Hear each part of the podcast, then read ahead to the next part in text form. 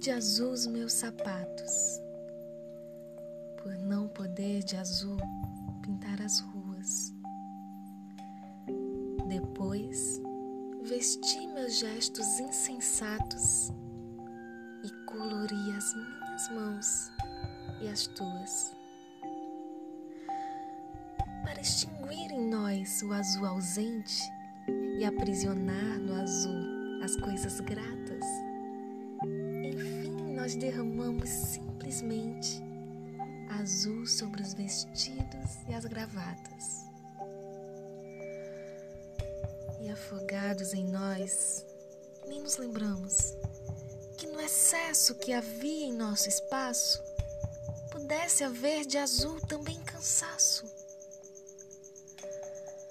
Perdidos de azul, nos contemplamos